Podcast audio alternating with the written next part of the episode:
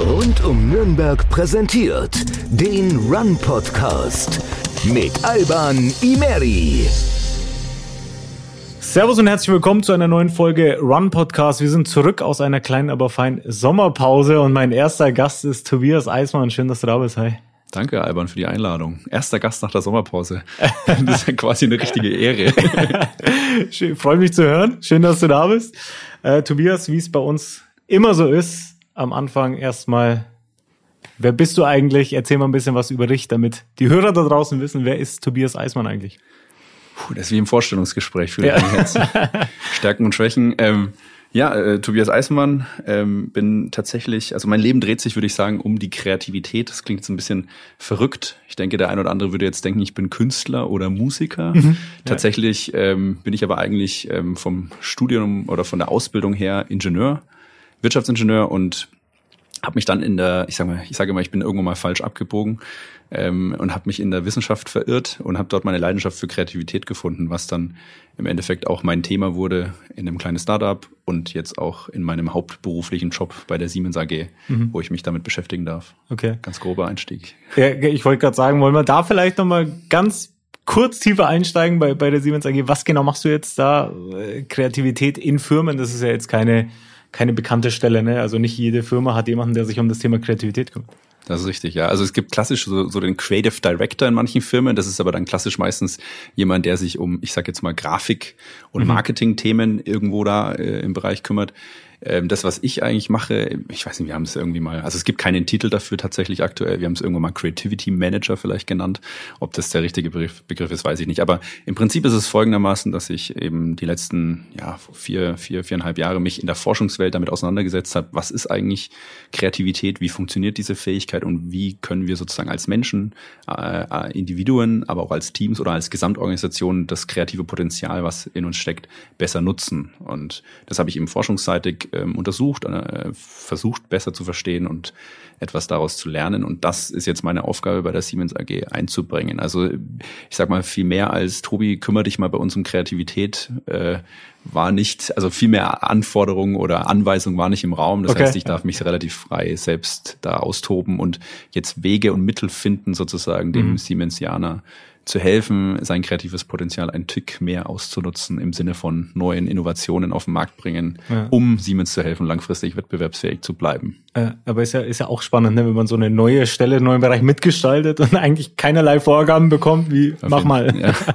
ja, auf jeden Fall. Also spannend definitiv, aber es ist auch äh, eine krasse Herausforderung, weil eben du kommst da rein, du kennst den Konzern nicht, bist mhm. neu ähm, und darfst dann erstmal komplett dein eigenes Thema entwickeln. Also ich liebe es gerade, ich, ich, ich feiere diese Möglichkeit total, weil ich mich austoben kann, selber kreativ sein darf.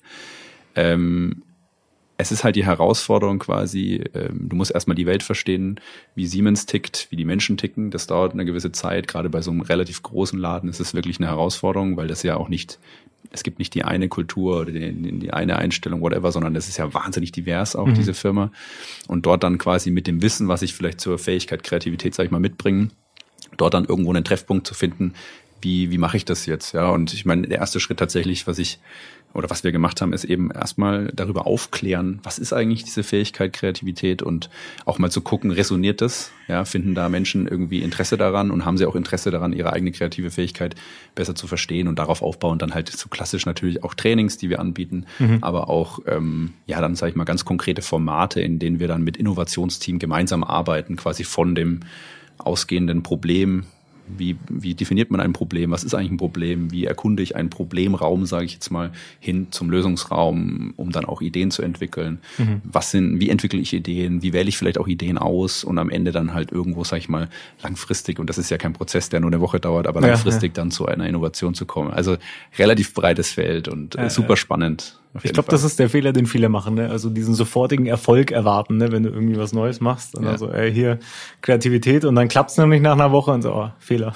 ja, genau. Und das ist auch, ich sage immer, eine Idee ist per Definition ja nie perfekt oder ausgearbeitet. Ja, so ich sag mal, jede Idee, die man in den Raum wirft und die ich jetzt dir vielleicht vorschlagen würde, würdest du ganz viele Punkte finden, warum die nicht funktioniert, vielleicht Quatsch ist, mhm. unrealistisch ist oder äh, die klassische äh, Gegenfrage ist dann im Business-Umfeld immer, ja, was ist denn der Business Case dahinter? Rechne mir doch mal vor, dass die wirtschaftlich ja, ist. Ja.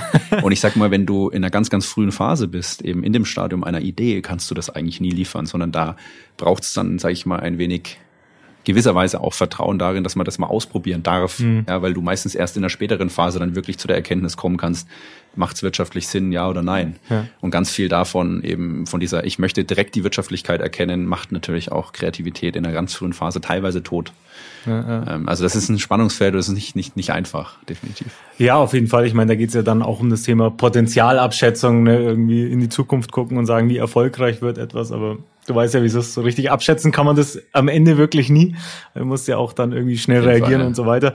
Ähm, lass uns auch noch mal kurz auf deinen Werdegang äh, eingehen. Ich würde jetzt mal sagen, dass sich viele Menschen als kreativ bezeichnen. Jetzt mal ganz grundsätzlich. Wie war das jetzt bei dir? Was hat damit reingespielt? Was hat dich dazu beeinflusst, jetzt der zu werden, der du bist, diesem Feld nachzugehen, dem Thema Kreativität? Du warst, hast viele Einblicke in verschiedenen Unternehmen bekommen, während du noch studiert hast, ähm, warst auch viel im Ausland unterwegs und so. Waren das so Themen, wo du gesagt hast, okay, du hast dir vielleicht von außerhalb ein bisschen was abgeholt und hm. setzt das jetzt um? Puh, äh, gute Frage. Also ich, ich grundsätzlich so aus dem Bauch aus würde ich sagen, ganz viel Zufälle. Ähm, und wie, wie Steve Jobs immer gesagt hat, rückblickend kann man äh, you're able to connect the dots looking backwards. Also du kannst mhm. rückblicken, kannst du es meistens dann erklären, warum das so gekommen ist, wie es gekommen ist. Ja, Vorausschauend, ja. glaube ich, habe ich überhaupt nichts geplant. Ähm, grundsätzlich ich hatte ein Erlebnis in einem Praktikum bei der Audi AG damals, da habe ich im Bachelor studiert. Da ähm, war ich eigentlich im klassischen Lean-Management, also wie kann ich Produktionsvorgänge, sage ich mal, effizienter gestalten, war ganz grob die Fragestellung. Und da hatte ich einen Mentor, äh, der hat mich damals irgendwann mal beiseite genommen und gesagt, Tobi, pass auf. Also wir haben eigentlich alles, ja. Wir haben wahnsinnig smarte Menschen, die wahnsinniges Wissen haben. Wir haben wahnsinnig sag ich mal, gute Technologien, alles Mögliche, um Sachen umzusetzen. Und wenn wir, sag ich mal, die smarten Menschen und die Technologie noch nicht haben, haben wir wahnsinnig, sag ich mal, gute Ressourcen finanzieller Art, mhm. im Zweifel die richtigen Menschen zu finden oder die Technologien zu entwickeln. Ja, wir haben eigentlich alles.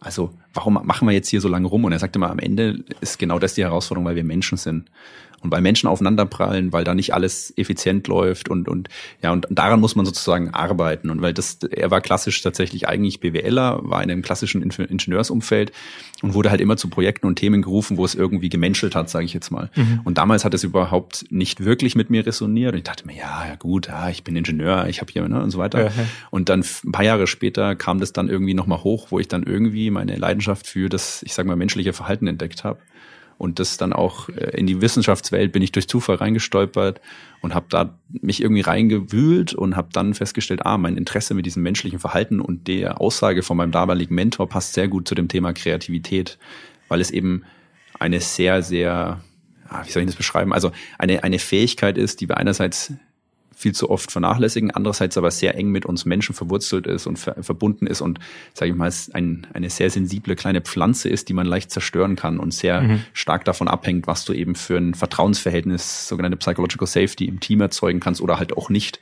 Und auch Kreativität bedarf einer sehr starken Selbstreflexion von dir selbst als Mensch, so ja, ähm, man muss sich bewusst werden über seine Biases, die einen davon abhalten können, kreativ zu sein und so weiter. Jetzt mhm. habe ich wieder ein bisschen weit ausgeholt. Ja. Ähm, ich, ich verliere mich ein bisschen in dem Thema, aber das war so ein bisschen äh, ganz grob so eine Geschichte, wie man es vielleicht erklären kann, wie ich da zu dem Thema gekommen bin. Okay. Ja. Du warst auch viel im Ausland, ne? Ja. Also ich habe es gerade schon gesagt, du warst ja auf der halben Welt unterwegs.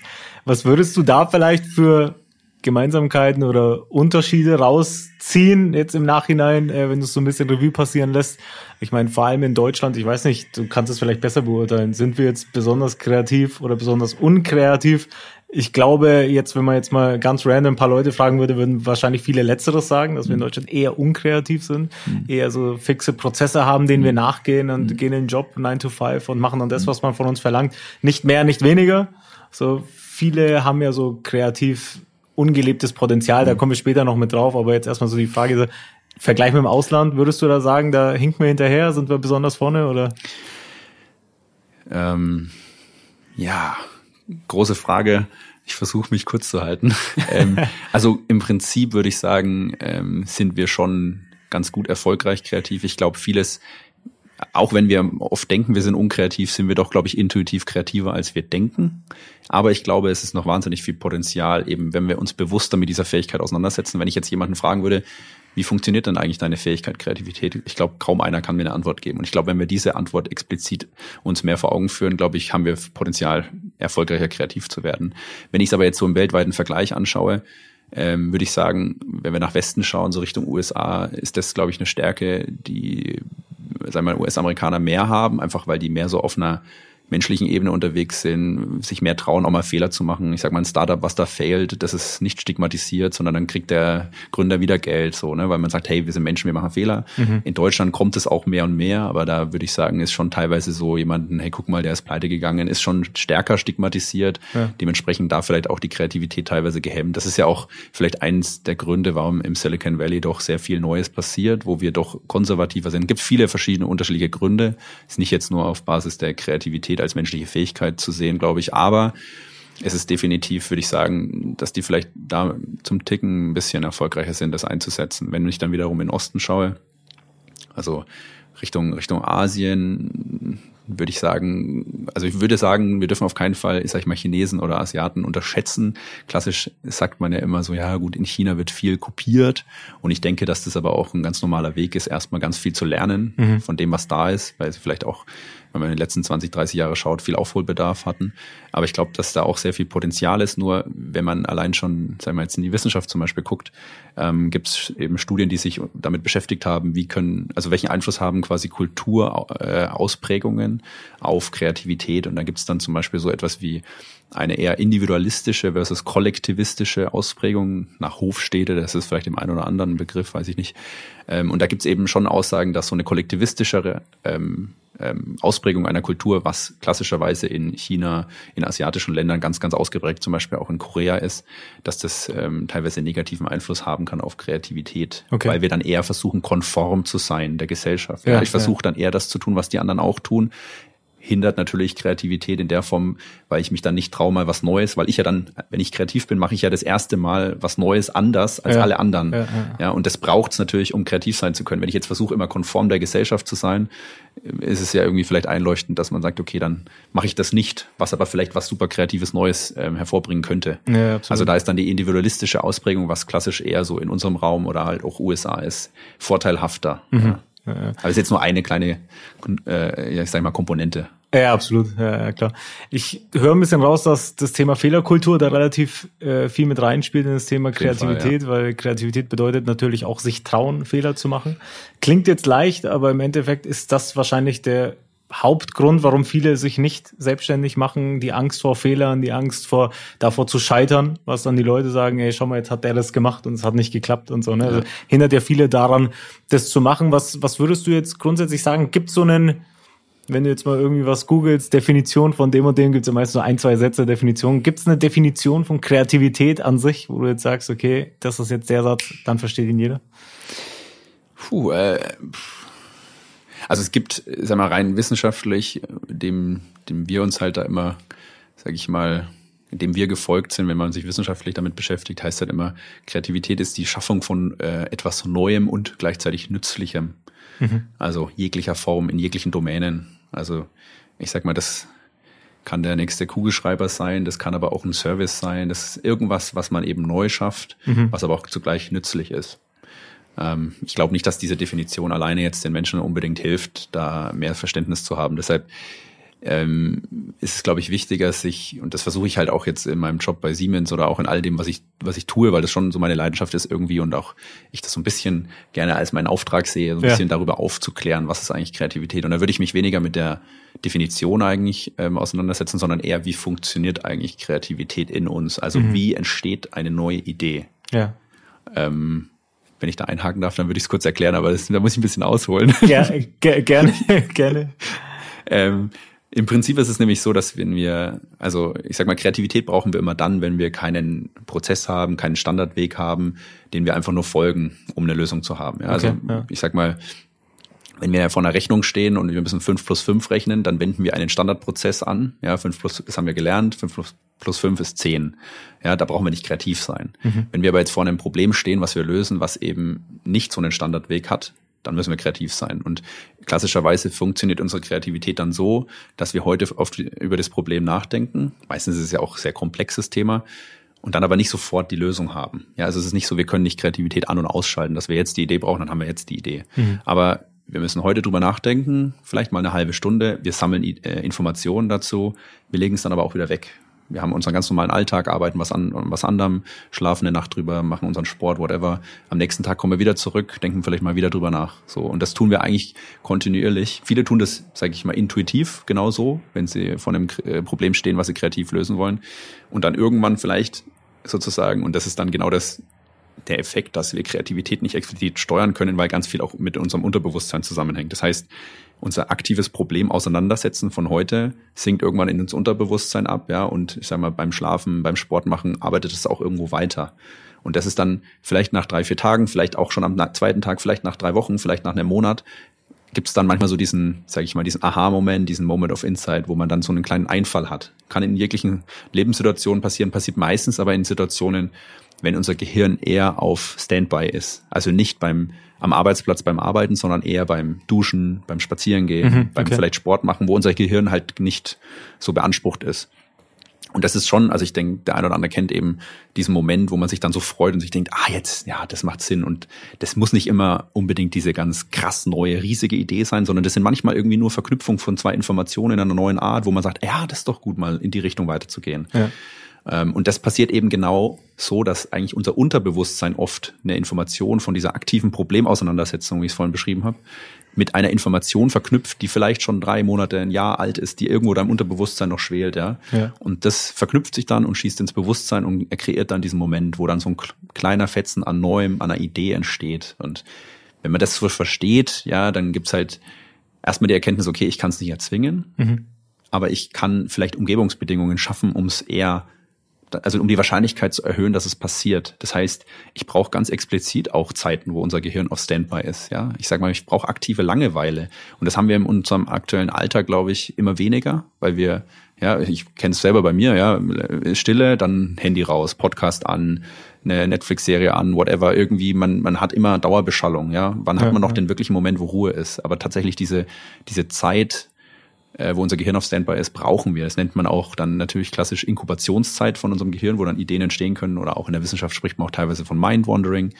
Das ist wichtig, ja. Oder was ich auch sagen kann, ist, was, also um auch diese Wahrscheinlichkeit auf eine Idee zu kommen, zu erhöhen, zum Beispiel nicht nur eben Mind-Wandering und Inkubationszeit, sondern auch ähm, ich habe ja vorhin gesagt, dass viele Informationen im Unterbewusstsein sozusagen sich mit dem aktiven Problem auseinandersetzen, verknüpfen können. Das heißt, ich muss, wenn ich wirklich kreativ sein will, natürlich eine Expertise in dem Feld haben. Ja, also keine Ahnung, jetzt ähm, Marketingagentur, wenn ich da was neue, neue Kampagne kreieren will, dann muss ich eine Expertise haben, wie mache ich sowas. Ja? Mhm. Aber drumherum muss ich möglichst interessiert sein, auch viele andere Themen auf mich einprasseln zu lassen. Weil das sind die Informationen, die dann irgendwo, sage ich mal, ins Unterbewusstsein wandern und dann die Chance erhöhen, sich sozusagen zu verknüpfen zu einer Idee. Heißt, es gibt so eine 70-30-Regel ähm, ähm, oder ja, Faustformel oder wie sagt man da? Ähm, dass man sagt, okay, man sollte sich eigentlich mit 70 Prozent seiner Expertise auseinandersetzen. Das heißt, ja, jetzt das Beispiel äh, Marketingagentur sollte ich halt in dem Marketingumfeld Expertise haben und das äh, irgendwie mir zu Gemüte führen. Aber ich sollte auch zu 30 Prozent über den Tellerrand hinausschauen und vielleicht aktiv mir andere Informationen reinholen, damit mhm. ich die Wahrscheinlichkeit erhöhe, dass ich mal auf was Neues komme. Und ähm, das könnte dann zum Beispiel eben ganz konkret umgesetzt werden durch Instagram, durch LinkedIn, durch Twitter. Und das machen manche Menschen tatsächlich auch, dass sie versuchen, zu 30 Prozent einfach random anderen Themen zu folgen, denen sie so normalerweise vielleicht nie folgen würden. Also ja. halt einen Arzt oder whatever, ja. Und wenn ich da Stück für Stück in meinem Alltag immer mal wieder Informationen aufsauge, die vielleicht im ersten Moment vermeintlich überhaupt keinen Sinn machen für dich, das sind dann gerade die Punkte, die Informationspunkte, die einem dann helfen können, was Neues zu generieren. Ja, Das habe ich mega ausgeholt, sorry. Aber ähm, es ist wahnsinnig schwierig, das auf den ja. Punkt in Kürze zu erklären tatsächlich. Ja, also ich könnte jetzt stundenlang weiter. Das glaube ich, glaube. Es ist tatsächlich sehr spannend, wie viele Parallelen man doch in Bereichen entdeckt, die auf den ersten Blick irgendwie gar nichts mit dem zu tun haben, was man selber macht, wie du schon sagst, ne, wenn man interessanten Leuten folgt. Und da vielleicht auch äh, von mir als kleinen Tipp, ne, weil wir verbringen relativ viel Zeit auf Facebook, auf Instagram, auf LinkedIn, auf Twitter, keine Ahnung, je nachdem, wo die Leute halt im Social unterwegs sind. Und äh, ich glaube, es ist da ganz wichtig, auch darauf zu achten, wem folgt man denn überhaupt. Ne? Ja. Ähm, viele Leute folgen ganz vielen Leuten und da sollte man vielleicht auch ein bisschen drauf achten, wenn mir das nicht weiterbringt oder mir in irgendeiner Form einen Mehrwert bringt, was ich da sehe. Vielleicht sollte ich darüber nachdenken, das mal auszumisten und mhm. zu gucken, okay, ähm, vielleicht folge ich dann wirklich nur Leuten, die mir entweder keine Ahnung, in dem Bereich, in dem ich interessiert bin, was weiterbringen oder wie du schon sagst, irgendeinem Arzt oder so weiter, der halt einfach interessanten Content schafft oder einfach natürlich auch Freunde und so weiter, die mich happy machen, wo ich danach sehe, okay, ich habe jetzt die Story von Tommy gesehen. Ja. Finde ich cool, was der macht, mich interessiert das, ne? Aber ähm, ich glaube, die Menschen sollten auf Social Media ein bisschen mehr Acht geben und gucken, okay, wem folge ich denn überhaupt, weil das beeinflusst schon sehr stark unsere Denke, ne? ja. ne? wie wir auch an gewisse Themen rangehen. Natürlich ist man beeinflussbar von den Dingen, die man sieht, weil die Fall, Leute haben jetzt mittlerweile eine Bildschirmzeit Bildschirmzeit von sechs, sieben, acht Stunden teilweise. Ne? Also ich habe auch Leute gehört, die über zehn Stunden Bildschirmzeit haben. Ja, da muss ich sagen, okay, da muss man schon drauf achten, ne? wenn man so viel Social Media konsumiert, ja. dann wenigstens die richtigen Themen, die einen dann irgendwie in einer Form auch inspirieren. Ja. Und man sagt, okay, das, das hat mir jetzt wirklich was weitergebracht, wenn ich schon so viel Zeit damit verbringe. Auf jeden Fall, ja. Und ich glaube, im Sinne von kreativ sein, wenn man das jetzt auch als Ziel hat zu fördern, dann immer sich wieder bewusst machen, dass man dazu neigt, und das ist, macht jeder intuitiv, immer in eine, in eine Bubble abzutauchen. Ja, mhm. ich bin in meiner Kreativitätsbubble, sag ich mal, drin, ja, und gehe dann oft davon aus, dass Dinge ja schon verstanden werden, weil es ich halt verstehe. Ja, also, und das ist, glaube ich, wenn man kreativ sein will oder das fördern will, dass man sich immer wieder explizit Leute außerhalb seiner Bubble halt sucht, die halt vermeintlich im ersten Moment nicht ähm, dazu passen. Ja, Aber ich habe ich hab tatsächlich, ich weiß nicht, ob ich da reingrätschen darf, eine, äh, eine kleine kreative Challenge für dich mitgebracht. Okay. Darf ich die? Darf Auf ich die? jeden Fall, gerne. Weil daran kann man auch ähm, was Schönes illustrieren und zwar. Ähm, ich hoffe, ich versage jetzt. Nein, nein, geht's nicht. Man kann, man, man kann gar nicht versagen, okay, sondern also ja. ich, es hat auch jemand mir diese Frage am Anfang gestellt. Ich habe auch nicht direkt eine Lösung gewusst. Also das ist total okay. Ähm, stell dir mal Folgendes vor: Also du hast einen Tisch PS äh, auch alle Hörer da draußen. Ne? Also jetzt ja, unbedingt. Äh, bitte, bitte gerne mitmachen und äh, euer Feedback gerne teilen, wenn ihr wollt. Ne? Ja, unbedingt. Also ähm, stellt euch folgende Situation vor: Es ist ein Tisch vor euch. Auf diesem Tisch liegt ein 100-Dollar-Schein. Und auf diesem 100-Dollar-Schein ist eine Pyramide. Nur diese Pyramide ist umgedreht, also quasi mit der Spitze nach unten und balanciert perfekt auf diesen 100-Dollar-Schein. So, das heißt, sobald du, solange du nichts berührst, ist alles perfekt ausbalanciert und die Pyramide steht auf dem 100-Dollar-Schein. So, jetzt ist die Aufgabenstellung, diesen 100-Dollar-Schein zu entfernen. Soll aber möglicherweise möglichst alles stehen bleiben. Also mhm. Also die Pyramide soll nicht umfallen. Sobald du aber natürlich irgendwas berührst, weil die so grazil da ist und so weiter, fällt die um. Es gibt jetzt keinen richtig oder falsch, mhm. ja, sondern es geht eher darum, einfach mal seiner Kreativität freien Lauf zu lassen. Ähm, was könnte man tun? Äh, um dieses Problem sozusagen zu lösen. Du siehst schon, das ist eine kreative Herausforderung, weil es gibt keinen Standardprozess. Es ja, gibt auch ja. nicht sofort den Moment, wo man sagt, ah, jetzt sofort, ah, genau so. Mhm. Und es gibt auch nicht den einen richtigen Weg. Ich habe gleich dann so eine, eine Lösung und auch einen Effekt, den ich da anhand dieses Beispiels erklären möchte. Aber ich weiß nicht, Alban, was fällt dir dazu ein? Tisch, 100-Dollar-Schein, Pyramide mit der Spitze nach unten. Tricky. Ja. Tricky. Also man sagt ja, wenn man Sachen ganz schnell rauszieht unter etwas, aber ich gehe mal davon aus, dass das wahrscheinlich nicht klappen wird, wenn das auf einer Spitze balanciert. Dann wird es äh, wahrscheinlich das, umfallen. Ja, das ist dieses Beispiel, wo man mal sagt, die Tischdecke mit dem. Ja, genau, äh, so ein genau. Glas auf Ding und dann ja, ziehst du genau. ganz schnell die Tischdecke raus. Ja. Das wäre das, wär das Einzige, was mir so eingefallen wäre, wenn du da irgendwie so was, was drunter legst. Aber es gibt ja nichts drunter, ne? Also der Schein liegt ja auf dem Tisch, nicht auf einer Decke. Ja, ist schwierig. Schwierig. Da fällt mir tatsächlich jetzt auf Anhieb nichts, nichts super Kreatives ein, wenn man die Pyramide irgendwie anhebt. Aber geht ja auch nicht, ne? Ja, geht nicht. Also das ist genau der Punkt. Ich kann eigentlich gar nicht sagen, geht oder geht nicht, sondern das ist eigentlich nur so ein Gedankenexperiment. Und mir ging es genau wie dir tatsächlich. Also mhm. ich habe überhaupt keinen Einfall gehabt, obwohl ich dann manchmal auch der Meinung bin, eigentlich bin ich oder sollte ich kreativ sein, wenn ja, ich mich ja. schon so lange damit beschäftige. Und ich bin auch auf andere, also ich habe diese Frage oder diese Challenge schon vielen anderen Leuten gestellt mittlerweile und es kamen wahnsinnig kreative Lösungen, wo ich nie dran gedacht hätte. Und das, die Herausforderung, das Problem an der Stelle ist immer, dass wir in Boxen denken und dass wir, ne, das heißt ja auch immer, denk mal outside the box oder mhm. ähm, und wir dann deshalb nicht auf die Lösung kommen.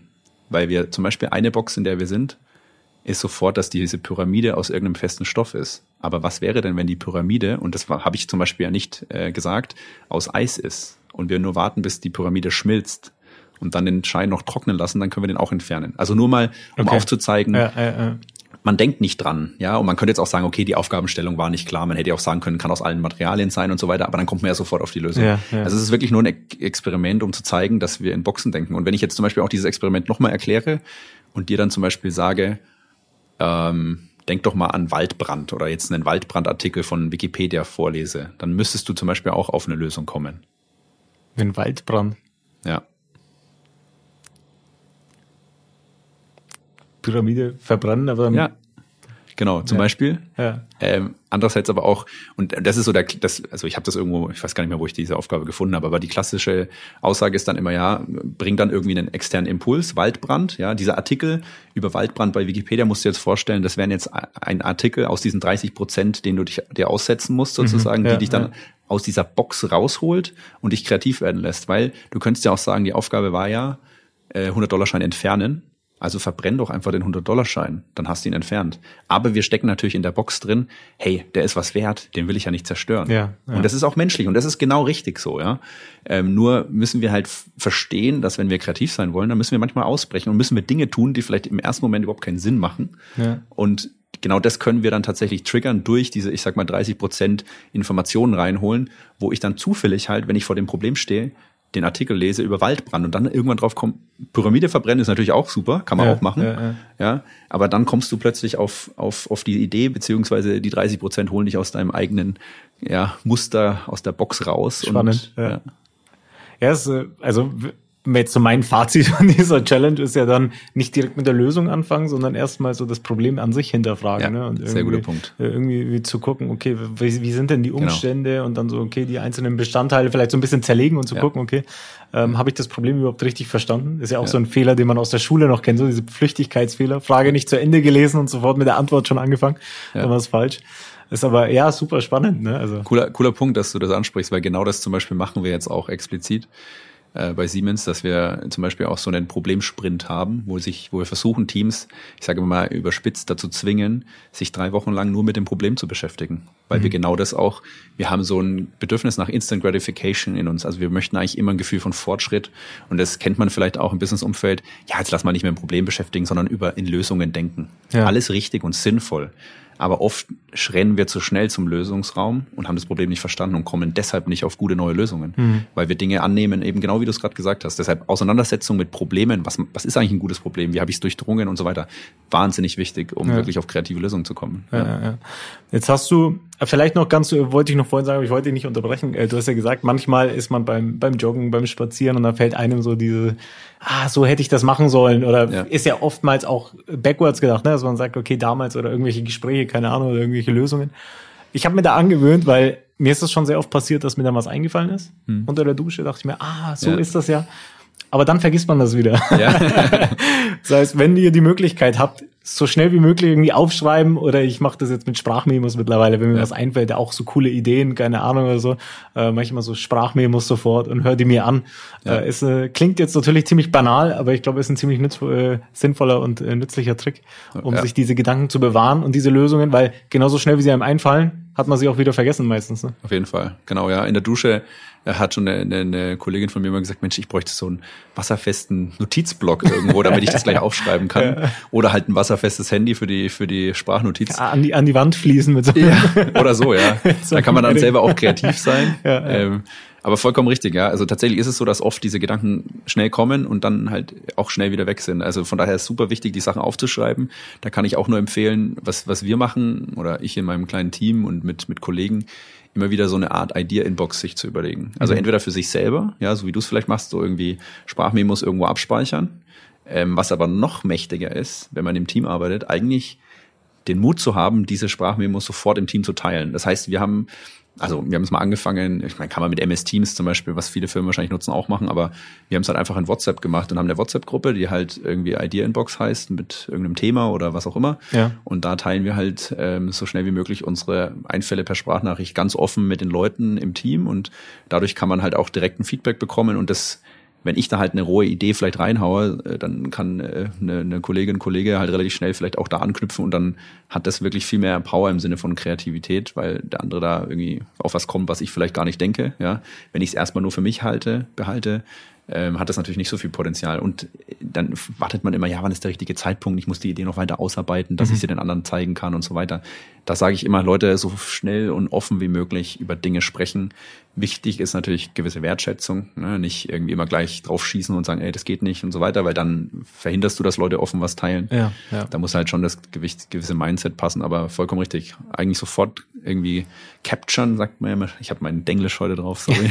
Also halt irgendwie ja. aufschreiben ja. und eigentlich so schnell wie möglich teilen. Ja, und dann hast du wahnsinnig viel Potenzial im Sinne von Kreativität im Team. Ja, wir hier bei, bei Rund um Nürnberg arbeiten mit Trello, würde ich was sagen, Projektmanagement-Tool. Miro gibt's auch, da kannst genau. du auch so Post-its machen und so weiter. Aber ja, im Grunde genommen ist es ja egal. Hauptsache, du hast es irgendwo festgehalten, damit du es nicht wieder vergisst, weil genau in dieser schnelllebigen Welt vergisst man Themen mal wieder ganz schnell und äh, ist natürlich schade, wenn man eine coole Idee hatte. Und ich glaube, jeder kennt dieses Gefühl, wenn man sich denkt, ach, ich hatte doch letztens diese tolle Idee. Und dann denkst du, aber du hast es vorhin schon gesagt, erzwingen kann man es nicht. Ne? Kreativität kannst du nicht erzwingen. Ja. Und ich glaube, egal wie sehr man versucht, sich daran zu erinnern, an diese Idee, ich glaube, je stärker man es versucht, desto weniger fällt es dann einmal. Ja, genau. genau. So, so ist es dann meistens.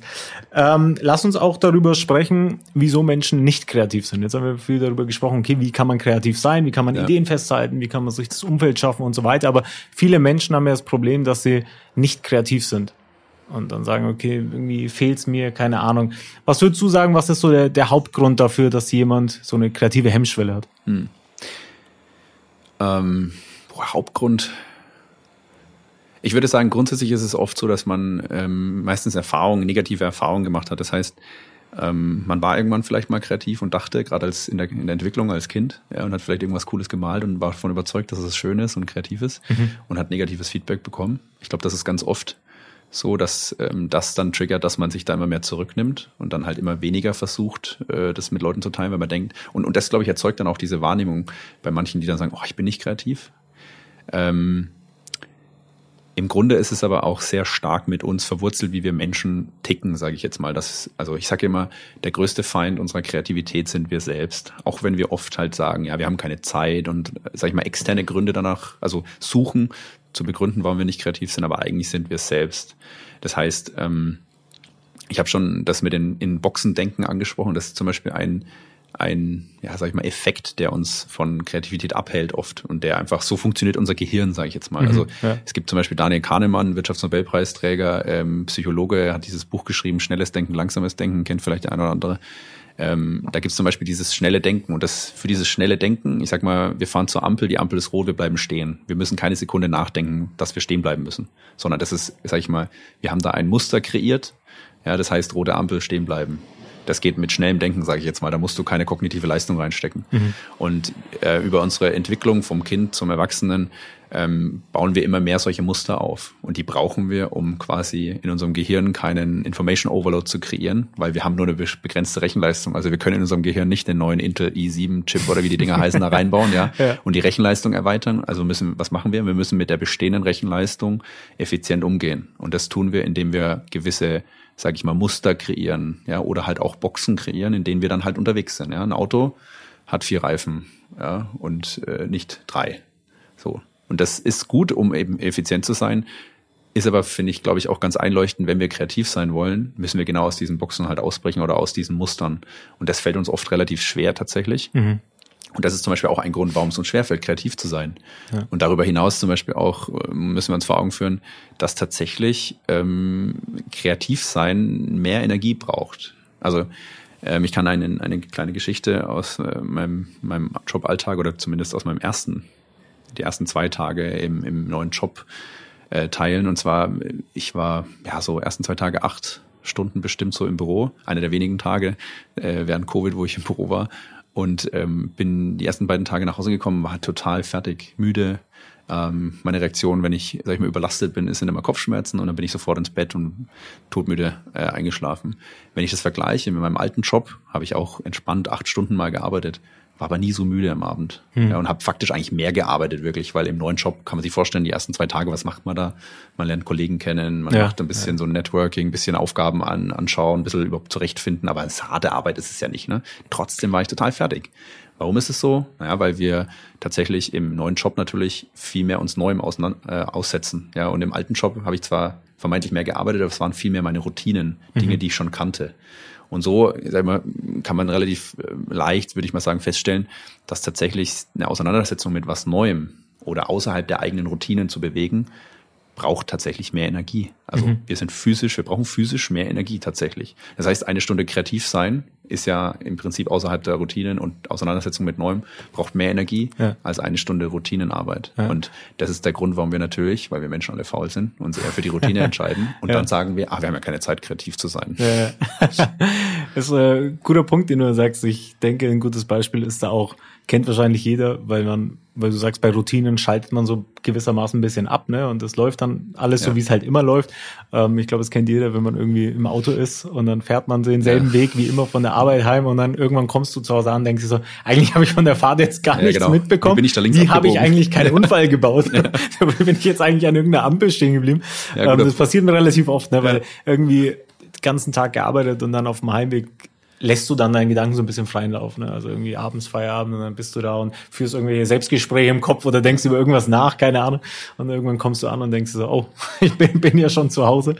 Ähm, und ja, und das Kreativsein braucht Energie, aber ist auch notwendig. Auf jeden Fall, ja. Also ich sag mal, diese ganzen Gründe, die man oft anbringt, ich bin nicht kreativ, ich habe keine Zeit dafür mhm. und so weiter, ich sage mal, das sind oft Ausreden, weil man sich vielleicht nicht damit auseinandersetzt und weil es natürlich leichter ist eigentlich, als das Problem bei sich selber zu suchen, sage ich jetzt mal, und sich ja. zu reflektieren, weil es tatsächlich schon möglich ist, aber und ich, es ist ja auch klar, ne, wie, wie ich es vorhin mit dem Kopf beschrieben habe, wir versuchen natürlich auch effizient mit unserer Energie umzugehen als Menschen. Das heißt, ja.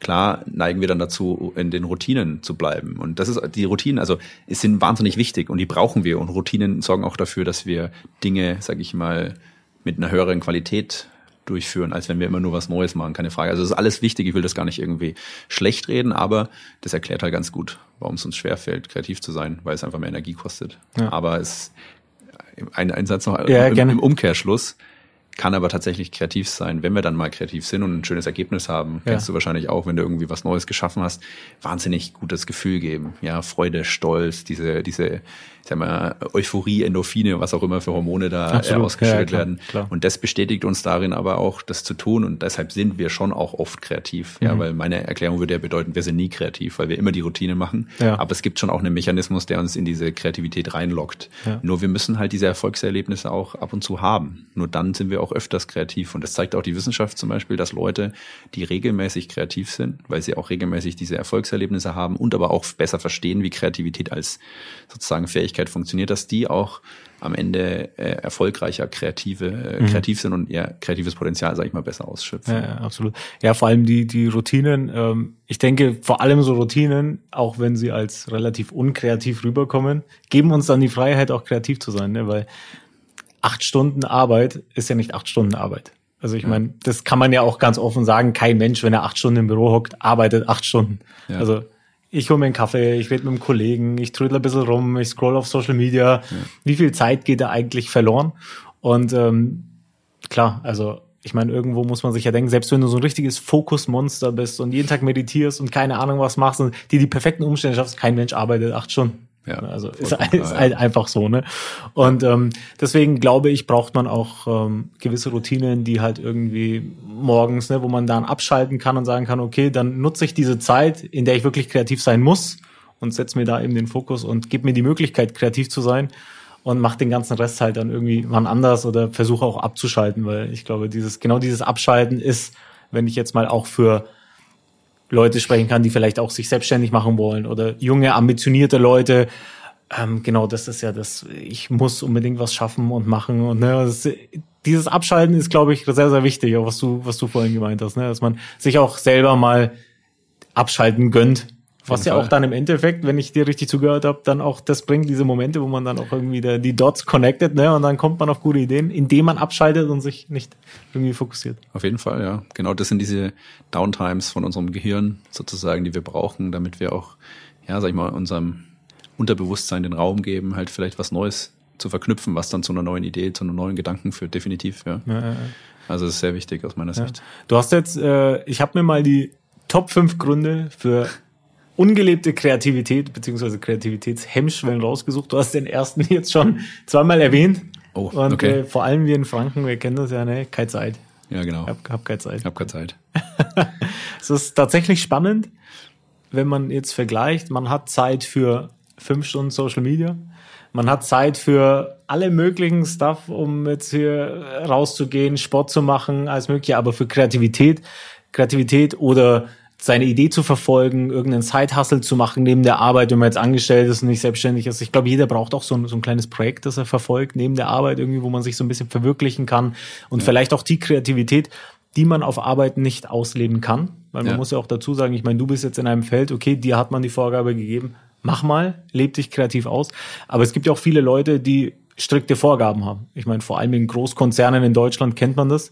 Da ist es ja auch nicht unbedingt gewollt, dass man mehr macht, als wirklich dein Aufgabenbereich ist. Ne? Also da, das werden vielleicht viele auch da draußen jetzt, da werden mir vielleicht auch viele zustimmen, vielleicht viele auch nicht, hoffentlich. Mhm. Ähm, aber es ist ja in, vor allem in Konzernen oft, oftmals auch so, dass man sagt, pass auf, das ist dein Job. Du machst jetzt XYZ, aber mehr auch bitte nicht. Weil wir haben viele Abteilungen, viele Leute, die sich um verschiedene Sachen kümmern. Fokussier dich lieber auf deinen Bereich.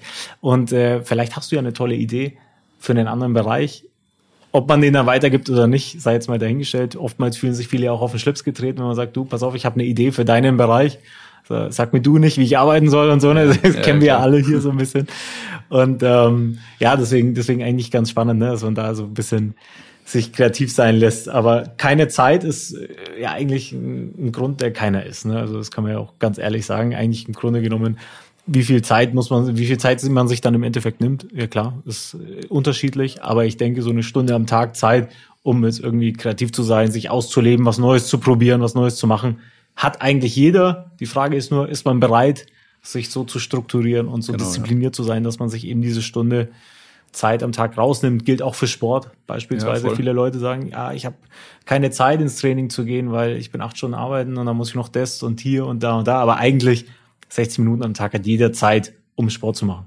Ja, genau, ist eine Frage der Priorisierung. Ne? Ja. Wie wichtig ist es mir? Und ich sage auch immer, wenn man sagt, ich habe keine Zeit, das ist eigentlich, wenn ich ehrlich sein darf, eine Ausrede eher. Ja, absolut. Gerade beim Kreativsein verstehe ich die Ausrede, weil man gerade nach der Erklärung natürlich mehr, mehr Energie für braucht. Ne? Und das ist unangenehm. Ich will eher energiesparend unterwegs sein. Also mhm. sage ich lieber, bevor ich, ich mal eingestehe, okay, ich, ich will das halt nicht, sage ich halt, na, ich habe keine Zeit für.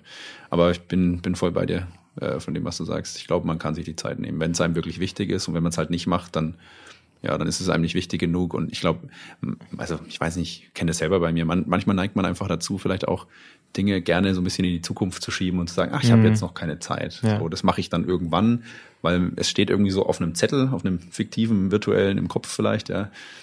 Aber ich denke auch immer so, wenn es einem wirklich wichtig ist, dann mach's lieber jetzt. Ne? Wer weiß, wie das Leben sich verändert und ob's, ob man dann überhaupt noch in der Zukunft das gut findet, dann wirklich noch die Zeit dafür hat. Also ja, ja. das klingt jetzt ein bisschen so, so kitschig oder doof vielleicht auch, aber man merkt ja schon, wenn man älter wird, so im Studium, wenn man jünger ist, man hat einfach viel mehr Zeit oft, ne? Und man schiebt immer was in die Zukunft und lebt immer für die Zukunft. Ah, wenn ich dann irgendwann ein Studium fertig habe, dann mache ich das oder das. Ja, ja so. Ja. Und da merkst du eigentlich so, ja, jetzt habe ich es fertig. Ähm, Moment mal, äh, ich habe jetzt eigentlich viel weniger Zeit als damals so, ne? Mhm. Und ich sage immer nur, wenn man was im Kopf hat, wo man auch merkt, da ja, passiert irgendwas in einem, fühlt man sich gut mit, da brennt man irgendwie für, ey, genauso wie du auch erzählt hast mit deinem Podcast, dann einfach machen machen. Und es gilt auch im Sinne von Kreativität. Ja, man kann neigen Konzerne auch oft dazu, wir wollen, wenn wir jetzt kreativ sind, wollen wir einen Plan für, wie sind wir jetzt kreativ oder wir wollen einen Plan für alles Mögliche. Mach keinen Plan. Der Plan ist eh nach einem Tag wieder obsolet, ja. weil es sich alles anders entwickelt. ja, ja. So, ich weiß noch, meine Doktorarbeit war es immer, ja, da haben sich die Leute immer gefragt, hast du denn einen Plan? Also ich habe überhaupt keinen Plan, ich mache einfach, ja.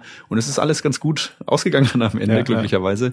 Weil ich, und da bin ich überhaupt kein Fan von, ja, ein bisschen eine Struktur und eine grobe Vision und ein paar Leitplanken, alles gut, aber einen Plan einfach machen machen und auf dem Weg flexibel sein, ausprobieren, lernen, wachsen, mit smarten Leuten, coolen Leuten sich unterhalten, austauschen, offen für Feedback sein, mhm. keine Angst zu haben, irgendwas offen zu teilen. Glaube ich, kommt man mit solchen Themen viel besser ja, voran. Ich glaube, das ist so dieses typische Overthinking, ne, was ja. viele machen. So, ich muss erstmal alle möglichen Worst-Case-Szenarien, die es genau, auf diesem ja. Planeten gibt, mir aufschreiben und gucken, oh mein Gott, was könnte denn alles passieren? Ja, und danach hat man wahrscheinlich gar keinen Bock ja, genau. auf das Projekt. Sagt, danach bin ich insolvent und im Knast und äh, tot. ja, genau. ähm, wie es halt immer so ist. Aber es ist tatsächlich ein guter Tipp. Einfach mal machen und äh, ja, kann man eigentlich so stehen lassen. Ne? Grund Nummer zwei ist ein bisschen was anderes. Ich habe kein Geld für Kreativität. Was würdest du dazu sagen? Wenn man ein neues Projekt starten will, Beispiel, um jetzt ein bisschen Kontext dazu noch zu geben, ähm, keine Ahnung, vielleicht hat man eine Idee für ein, für ein neues Startup, für eine neue Idee, für ein neues mhm. Projekt und sagt dann, okay, habe ich das nötige Kleingeld dazu, vielleicht hat man sich ein bisschen was angespart, aber wir hatten es ja vorhin auch, wie viel Potenzial hat so ein Projekt überhaupt? Meistens ist es ja am Anfang bis dann mal schwarze Zahlen geschrieben werden, bis da mal Kohle bei rumkommt, kann es ja unter Umständen sehr, sehr lang dauern. Mhm. Ne? Und äh, da ist natürlich auch immer die Frage, wie sehr glaubst du an deine Idee? Wie sehr glaubst du an dein Projekt? Und möchtest du das nötige Kleingeld auch investieren? Ja. Ja, kein Geld, das ist, ich sage immer so, wenn die logische Konsequenz aus deinem Plan ist, du hast nicht genug Geld, das zu tun, dann würde ich mich einerseits fragen, ob deine Idee vielleicht zu groß ist mhm. ja, und zu bold oder zu mutig und zu viel auf einmal, dann versuch mit so einem MVP zu starten und dich zu fragen, was ist denn so das Kleinste, was ich machen kann? So allein schon, wenn ich jetzt, ich finde es total charmant, wenn man jetzt eine Idee hat für irgendeinen Online-Service oder so, man kann ja so einfach und gut schon so einen Test machen, dass man sagt, hey, du baust einfach nur eine Landingpage, sage ich jetzt mal, kann man mit all diesen äh, Webseitenbaukästen mittlerweile relativ günstig machen und ja, ja. du versuchst quasi dann Werbung zu schalten und durch diesen Klickpreis, ich kenne mich da jetzt nicht im Detail aus, quasi zu gucken, wie viele Leute kommen denn über die Werbung, die du schaltest, dann auf deine Seite und tragen vielleicht einfach nur aus Interesse halber ihre E-Mail da ein, ja. Und je nachdem, wie dieser Klickpreis ist und wie viele Leute sich natürlich per E-Mail da eintragen, kannst du schon mal abschätzen, wie interessant ist denn das Angebot. Mhm. Und das zum Beispiel diese Erkenntnis daraus, und das ist dann der nächste Punkt, wenn du sagst, du hast kein Geld, ja, dann musst du Menschen finden, die an dich glauben und an die Idee glauben. Und ich glaube, wenn du eine gute Idee hast, dann findest du überall Menschen. Ich glaube, oder ich bin immer wieder beeindruckt, wie viel Geld es dann doch irgendwo in der Gesellschaft gibt. Absolut. Es ja. ist natürlich herausfordernd, keine ja. Frage, aber ich denke, dass es da schon Menschen gibt, die einen da auf dem Weg supporten können. Und ich denke, auch vieles kann man dann doch oft auch, ähm, sag ich mal, günstig einfach mal im Kleinen starten. Und ich glaube, da muss man auch den Mut zu haben, ja, dass man, oder halt auch die Bereitschaft. Ich sage mal, ich bin auch eigentlich, oder in Deutschland, glaube ich, generell sind viele so sehr perfektionistisch einfach ja. unterwegs. Und da vielleicht einfach ein paar Schritte zurückzugehen und zu sagen, nee, es muss nicht perfekt sein, lass uns einfach mal starten und ja. lernen.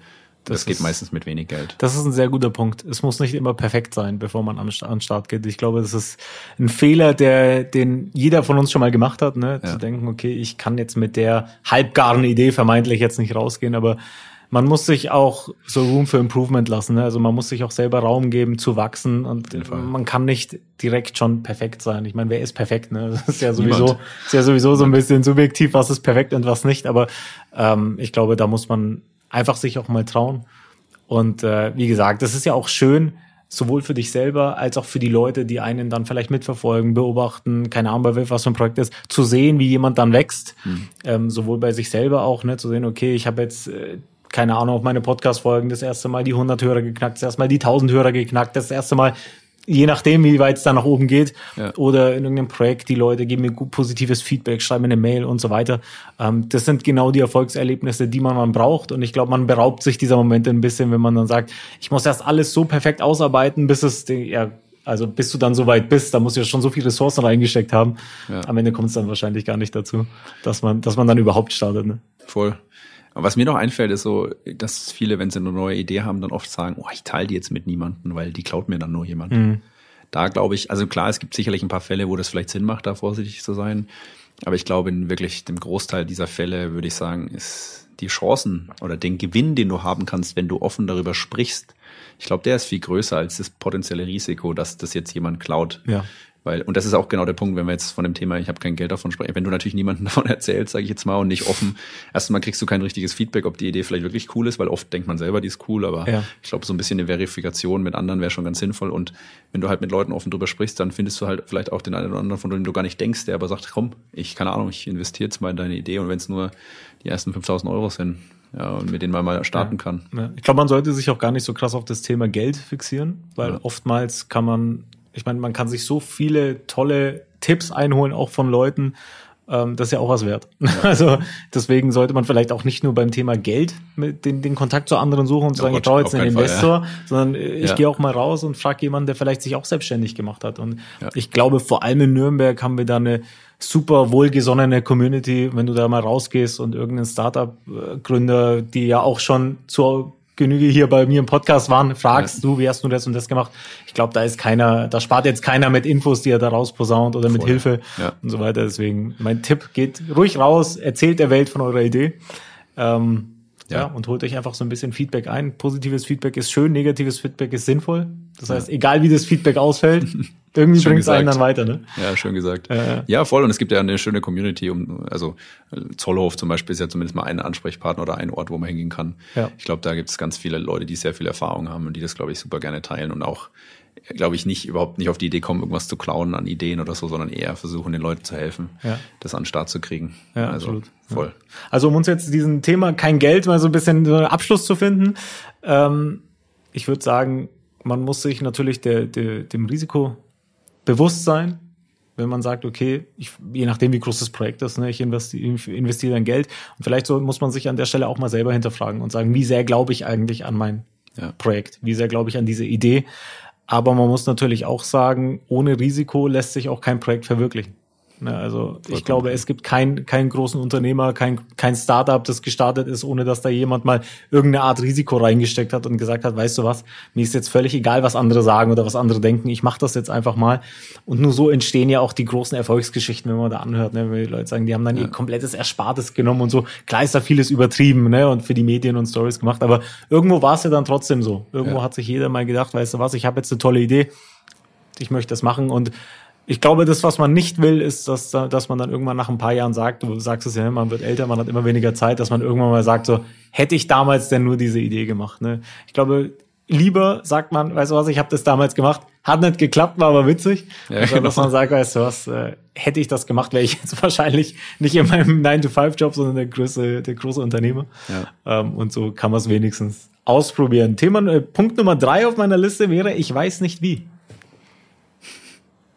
Wie war der, Ausgang, der Ausgangspunkt? Der Ausgangspunkt. Ich gründe für ungelebte Kreativität. Also ich weiß nicht wie. Ja gut, ich glaube, ich, ich hoffe, da haben wir jetzt heute ein bisschen Licht da ins Dunkel da haben wir relativ viel gesagt. Ja, also ja, tatsächlich. Ich glaube, das ist auch so das Ansinnen von mir. Und ich meine, ich war an der Universität ja auch und habe, sag ich mal, Studierende unterrichtet und ich war erschrocken, wie, sag ich mal, wie schwer sich dann auch junge, dynamische, super gebildete Menschen tun, kreativ zu sein, weil es einfach leider und erschreckenderweise auch in unserem Bildungssystem wenig Raum bekommt. Also keiner erklärt dir, wie eigentlich Kreativität funktioniert. Und wir werden eigentlich häufig eher so erzogen, dass wir ähm, sagen, naja gut, du hast jetzt quasi ein Standardvorgehen und das wendest du an. Ja, mhm. also so klassisch Mathematik, alles wichtig. Ne? Ich will das überhaupt nicht irgendwie äh, bewerten, dass es weniger wichtig ist, aber wir sind klassisch eigentlich eher so erzogen, dass wir halt ein Verfahren an die Hand bekommen, das wenden wir dann an. Ja. ja.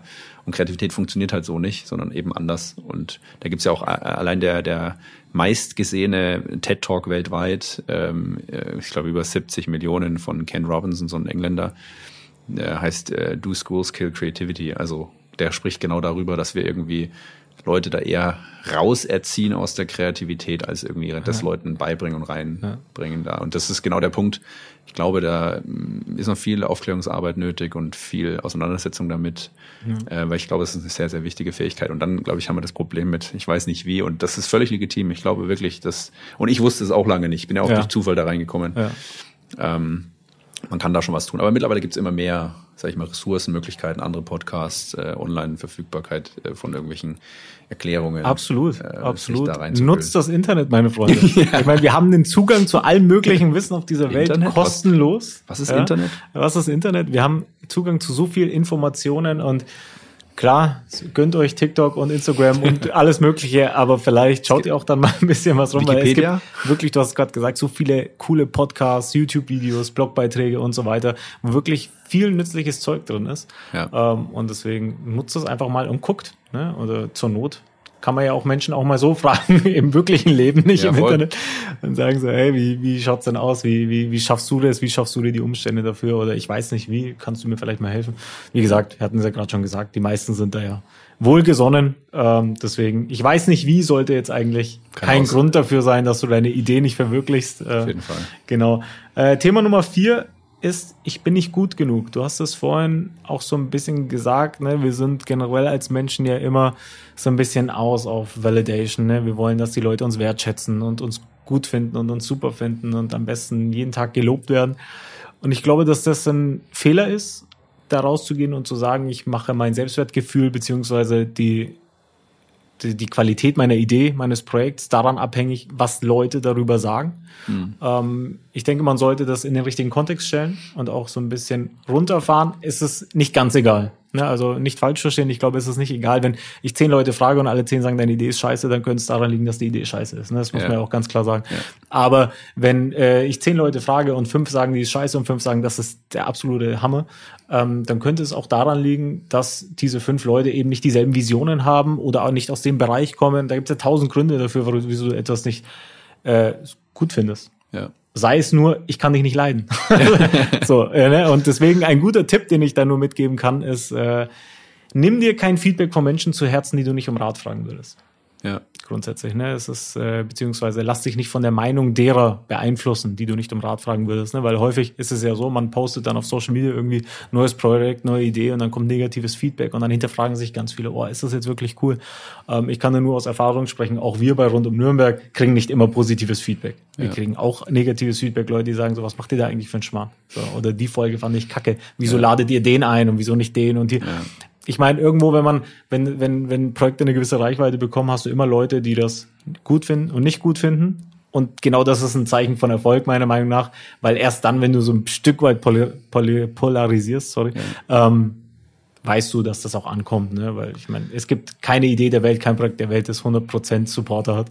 Du hast immer Leute, die das Kacke finden. Voll. Und ich glaube, es ist auch gerade so ein bisschen im Trend, gegen was zu sein, sage ich jetzt mal. Mhm. Also was auch wichtig ist, weil wir dadurch auch viel gesellschaftlichen Wandel anstoßen, aber manchmal schießt man natürlich auch als Gesellschaft ein bisschen übers Ziel hinaus. Ja. Aber vollkommen, was du sagst, ich glaube, äh, das ist völlig normal, dass es äh, also Pro und Contra gibt und Polarisieren ist auch, glaube ich, zum Teil normal. Und ja, ich glaube, wir, wir leben auch mit Social Media auch in einer, in einer Generation oder in einer Zeit auch, wo es, glaube ich, sehr leicht ist, sich zu vergleichen mit anderen. Und wenn wir uns da vor Augen führen, dass wir doch eher, sage ich mal, oft nur das Gepolischte nach außen wahrnehmen von anderen, dann ja, denken wir oft, wir sind nicht gut genug und alle anderen haben es besser und whatever. Also ich kenne das selber von mir auch, ja, äh, dass man oft an sich zweifelt. Ich kann immer nur sagen, äh, ich glaube, es ist normal, an sich zu zweifeln und das Gefühl ist, glaube ich, auch gut, das zu haben, weil das heißt, dass man sich reflektiert und dass man Ja. auch versucht, besser zu werden. Also ich würde eher mal versuchen, das Gefühl oder diesen Gedanken als was Positives wahrzunehmen. Man muss ihn nur so ein bisschen, sage ich mal, im Zaum halten ja. Ja. und sagen, hey, es ist wichtig zu reflektieren und besser zu werden und die Punkte zu finden, wo man vielleicht noch besser werden kann. Aber jeder Mensch hat irgendwas zu geben und irgendwo einen Beitrag zu leisten. Und ich glaube, das ist auch wichtig für sich selber vor Augen, sich vor Augen zu führen, dass man da immer eine Chance hat, aber auch genau das in anderen Leuten zu sehen. So sehr man auch oft denkt, wenn man auf irgendwen trifft und sagt, hey, der ist nicht interessant für mich, was er, ne, und so, mal zuzuhören, mal mit dem zu reden, irgendwas kann man da immer für sich rausziehen, irgendwie. Und selbst wenn man dafür da rauszieht, so würde ich es nie machen. Ja. Ne? Also ich war mal ein halbes Jahr auf, auf einer Reise äh, unterwegs, alleine mit dem Rucksack und ich habe so viele Leute getroffen, wo ich mir auch gedacht habe, boah, nee, mit dem rede ich nicht. Und aber dann musst du, du musst dann manchmal einfach, Ja, weil du bist ja. alleine und so und dann ergibt sich da was und dann kann man schon recht viel daraus lernen. Und manchmal entwickelt sich das dann in eine Richtung, wo man ganz überrascht ist, was man da für sich rausziehen kann. Mhm. Und ähm, ja, diese, diese Offenheit in jedem Menschen auch etwas zu sehen, was er, was er einem geben kann, ja, ist Ja. wichtig, glaube ich. Und aber auch die Erkenntnis, dass du selbst, egal was du kannst, nicht kannst, auch immer irgendwas zu geben hast Ja, an ja. andere. Ähm, ich glaube, das ist wichtig, dass man sich das auf die Nase schreibt, Ja. sage ich immer. Ja, absolut. Ich glaube, man sollte nie aufhören, sich so ein bisschen selber zu challengen. Ja, ne? Weil das auch, sobald ja. man in so eine, in so eine Selbstgefälligkeit reinkommt, in dieses, Ja. es passt gerade, wie es ist, ähm, Ja. ich glaube, dann kann das sehr, sehr rapide und sehr schnell alles absteigen wieder, ne? was da, was da gerade passiert ist. Ähm, und weil du vorhin auch gesagt hast, so Selbstzweifel ist jetzt vielleicht ein bisschen random, aber ähm, Drake hat bei einem Grammy Award mal gesagt, so viele Leute fragen mich, wie kommt's, dass du immer Nummer eins Hits machst und so so viele Jahre schon erfolgreich bist? Und er hat gesagt, ich habe seit ich angefangen habe, Musik zu machen, noch nie aufgehört, an mir selber zu zweifeln. Ja. Und das ist das ist dieser Drive, den ich habe. Das ist der Grund, warum ich immer wieder rausgehe und sage, ist das geil, was ich mache? Und deswegen äh, haue ich immer 110 Prozent in alle meine Projekte und so. Dieser gewisse Selbstzweifel, den sollte man sich erhalten. Das sollte kein Übermaß nehmen, weil viele kommen ja dann von diesem Zweifel in Probleme mit Selbstbewusstsein und so weiter. So weit sollte es natürlich nicht gehen, aber man sollte sich schon immer ständig hinterfragen und äh, ja, von außerhalb Ja. natürlich auch, ne, wie du schon gesagt hast, manchmal ist so werde ich es auf gar keinen Fall machen, ist ja auch eine nützliche Erkenntnis, ne? wenn man weiß, wie es nicht geht. Ja. Ist ja auch, ist ja auch Ja, voll, ein nützlicher voll. Tipp. Aber äh, spannende Geschichte, ja. Und ich glaube auch, dass dieses sich an sich selber zweifeln ähm, genau auch die Kreativität entfachen kann, weil du dann halt immer wieder dich hinterfragst, mache ich es noch richtig, mache ich es anders, ja? Ja, ja. Diese Bereitschaft zu haben, immer wieder neue Wege zu gehen, ist, glaube ich, wichtig. Aber halt natürlich äh, nur bis zum gewissen Grad. Und da, glaube ich, ist es auch wichtig, einfach auch, ich sag mal, sich ein gutes Umfeld von guten Freunden oder Menschen zu schaffen, wo man weiß, die sind ehrlich, die sagen es einem, wenn es nicht cool ist, Ja. aber die einen dann auch bestärken. Und ich glaube, das ist so, was ich nur sagen kann aus meiner persönlichen Erfahrung, das machen wir manchmal zu wenig. Also oft, ich weiß nicht, ob du das kennst, Alban, aber man, man steht jemandem gegenüber und dann findet man was gut, auch im Business-Kontext oft. Das, was man gut findet, das spricht man oft nicht aus. Man hat es nur im Kopf und denkt sich's und geht direkt zu den Punkten, Ja. die vielleicht noch verbesserungsfähig sind, weil man natürlich noch besser werden will immer. Ja, es ist gut, aber sich manchmal explizit vor Augen zu führen, hey, was ist denn eigentlich cool? Ja, und ich meine, das klingt jetzt auch doof, aber gibt ja auch so Trends, dass man im, im, im Team-Meeting mehr und mehr versucht, auch mal so quasi irgendwie sich explizit Zeit zu nehmen, sich gegenseitig zu sagen, was man irgendwie gut kann aneinander oder, ne, oder halt, sag ich mal, generell Feedback geben. Ja. Und ich glaube, das kann man sich selber schon auch so ein bisschen schaffen, dass man vielleicht, wenn man jetzt dazu neigt, zu kritisch mit sich selbst zu sein, dass man da vielleicht sich ein paar Leute ranschafft, die dann einen da auch ab und zu mal wieder vor Augen zu fü führen, was man auch gut kann. Ja, ja. das ist tatsächlich so. Da stimme ich zu 100 Prozent zu. Äh, Die Leute werden meistens nur laut, wenn etwas nicht gut ist. ja. Weil die Beschwerden sind dann immer groß. Ne? Auf Social Media zu haten ist leicht. Ja, zu sagen, genau. ey, ich finde die scheiße oder irgendwie eine schlechte Rezension zu schreiben oder hier und so weiter. Wenn Leute etwas gut machen, dann ist es meistens so, finde ich cool, aber ich, das muss ich jetzt nicht unbedingt irgendwie dem sagen oder ein Like da lassen oder einen Kommentar da Mhm. lassen und sowas. Die Leute sind meistens so ein bisschen still. Und äh, gibt ja auch so einen Spruch, der sagt so, dein, dein größter Supporter ist jemand, den du nicht kennst und dein größter Hater ist meistens jemand, der in deinem engen Umfeld ist. Ne? Ja. Ähm, Weil es halt meistens so ist. Äh, Da spielen natürlich ganz viele Themen rein. Aber ich glaube, man sollte sich mit den Menschen umgeben, die einen auch immer supporten und einen bestärken und vielleicht auch mal kritisieren. Sinnvoll. Ne? Und äh, da auch wieder der Tipp, ne? Also schaff dir das Umfeld, ein, ein, ein supportendes Umfeld von Menschen, die, die dich einfach weiterbringen. Und dann gehen diese Zweifel, ich bin nicht gut genug meistens, meistens auch, um das Thema jetzt mal so ein bisschen abzuschließen. Was uns zum letzten Punkt bringt auf dieser Liste, und das glaube ich, ist der größte, weil wir hatten den ganz Anfang, das ist ein schöner Abschluss für die Folge, wir hatten den ganz, ganz am Anfang und jetzt wieder am Ende. Ich habe Angst zu scheitern. Habe ich jeden Tag. Glaube ich, hat jeder jeden Tag, oder?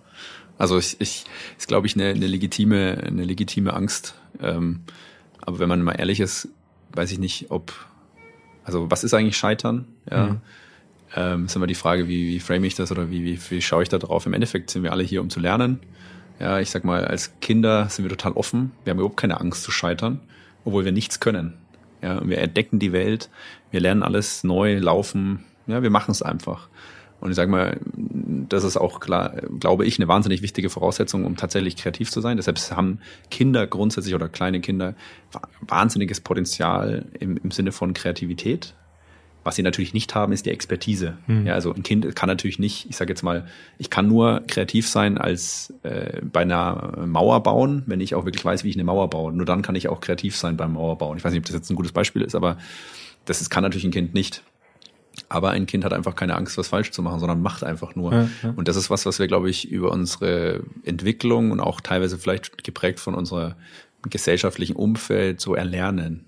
Ne, so scheitern ist nicht gut. Und klar, es ist auch nicht gut, wenn ich jetzt auf eine Firma schaue und die liefern ein Produkt aus, sage ich mal, was kaputt ist und der Kunde macht, baut damit vielleicht im Worst Case noch einen Unfall und es stirbt jemand dran, Ja, sag ich mal, das ja. ist so das Schlimmste, was passieren kann, Menschenleben, ne? Dann ist es natürlich doof und das ist dann Scheitern und das ist Katastrophe und das müssen wir vermeiden. Ähm, ich glaube aber dazwischen ist noch ganz viel Luft zu sagen, hey, das ist okay, finde ich. Ja, und gerade zum Kreativsein, was Neues sch- schaffen, kreieren, gehört Scheitern so, so, so dazu. Ich würde es nur als Lernen beze- bezeichnen und nicht Scheitern. Ähm, aber die Angst ist legitim und es ist wie, wie bei diesen, wie bei dem Thema, ich bin nicht gut genug. So, ich glaube, das sind alles Gefühle, die gehören dazu oder Mhm. Sichtweisen, die muss man nur versuchen, auch positiv zu framen Ja. ähm, für sich. Ich glaube, viele Leute haben Angst zu scheitern, aber definieren diese Angst nicht wirklich genau. Vor was hast du eigentlich Angst? Ne, weil du gesagt, was ist Scheitern eigentlich? Ne? Weil ich meine, wenn ich jetzt ein Startup gründe und es geht einen Bach runter, dann habe ich trotzdem ganz viele spannende Erkenntnisse daraus gezogen, weil wie wir es vorhin schon hatten, ne, da weißt du halt, wie es nicht geht. Oder Genau, du ja. weißt, okay, das und das war der Grund dafür, dass es nicht geklappt hat. Bei meinem nächsten Projekt weiß ich es dann. Ne? Und Ja. viele, ganz viele werden das, werden mir da jetzt zustimmen. Aus Fehlern hat man meistens so oft viel gelernt, sei es nur irgendwelche Verhaltensweisen oder irgendwelche Routinen, irgendwelche Gewohnheiten, die man hat, wo man sich dann, wo man sich dann selber in Probleme gebracht hat oder in schlechte Situationen, wo man sich denkt, okay, diese Denke hat mir jetzt nicht weitergeholfen. Ja. Oder dass ich das und das gemacht habe, dass ich mich so entschieden habe und so. Ne? Da kann man ja ganz viel draus ziehen. Ich glaube, dass ganz viele Leute diese Angst nicht genau definieren und einfach sagen so, boah, ich weiß nicht. Ne? Und was du natürlich nicht willst, ist gelabelt werden als der Versager, als der Loser, als derjenige, der es nicht geschafft hat, seine, sein Projekt zu verwirklichen. Aber wenn ich denjenigen, der es nicht geschafft hat, vergleiche mit dem, der es gar nicht gestartet hat, genau, ja. da muss ich sagen, da ist Person Nummer eins mir viel sympathischer und das ist Fall, einfach, ja. ist einfach viel besser. Und äh, ich glaube, die, die Angst hat, die Angst an sich per se hat noch niemanden weitergebracht bei gar nichts. Ne? Weil ja, genau. erst, erst wenn man dann mal was macht, äh, dann erkennt man erst, wie toll das eigentlich ist. Will Smith hat mal gesagt, er hatte so lang, viele Jahre Angst vorm Bungee-Jumping, bis er es dann mal wirklich gemacht hat und entdeckt hat, das ist das schönste Gefühl auf dieser Welt. Vor was hatte ich eigentlich Angst? Ne? Das ja. ist so cool und es äh, war so spannend und so geil, ähm, dass er gedacht hat, diese, diese jahrelange Angst war eigentlich nur dumm. Voll. Also ja. Angst ist nie ein guter Berater und Angst sollte nie, nie gewinnen, finde ich. Bin ja. ich voll bei dir. Das ist auch tatsächlich ähm, in, in Organisationen sehe ich immer wieder, dass ganz viel aus Angst nicht gemacht wird. Und da versuche ich auch immer das explizit anzusprechen, zu sagen, Leute, wir dürfen nicht aus Angst was nicht tun. Lass uns mhm. eher das Potenzial sehen. Ja. Und wenn wir in die Startup-Welt schauen, äh, ich meine, ganz oft sind ja die Beispiele, dass Leute, die dann erfolgreich gegründet haben, ja, das sieht man dann, aber kaum einer schaut dahinter, dass der vielleicht schon davor dreimal mit einer anderen Idee oder mit drei anderen Ideen gescheitert ist. Ja. Mhm. Und es, ich, ja, es gehört dazu. Und ich glaube, das ist nicht nur beim Scheitern, sondern in allen Lebenslagen ähm, sollte man nie die Angst gewinnen lassen. Ja. Tolles Schlussstatement. Ich würde sagen, das lassen wir so stehen, oder? Gerne. Hat mich sehr gefreut. Alba. Tobi, ich danke dir. War super coole Insights, äh, geiles Gespräch, hat mir Spaß gemacht. Ebenso. Euch da draußen entlasse ich damit sozusagen aus dieser Podcast-Folge. Hoffe, ihr habt äh, den ein oder anderen nützlichen Rat für euch rausziehen können. Und schaltet nächste Woche wieder ein bei einer neuen Folge Run Podcast. Wenn euch dieser Podcast gefallen hat, lasst uns gerne ein Abo da, ein Like, ein Kommentar, wir haben jetzt gelernt. Gerne auch supporten, nicht nur laut werden, wenn es schlecht ist. Unbedingt. Ähm, aber wenn euch was nicht gefallen hat, natürlich, wir sind natürlich auch offen für Kritik. Ähm, ich wünsche euch alles Gute und wir hören uns nächste Woche wieder bei einer neuen Folge Run Podcast. Bis dahin, ciao.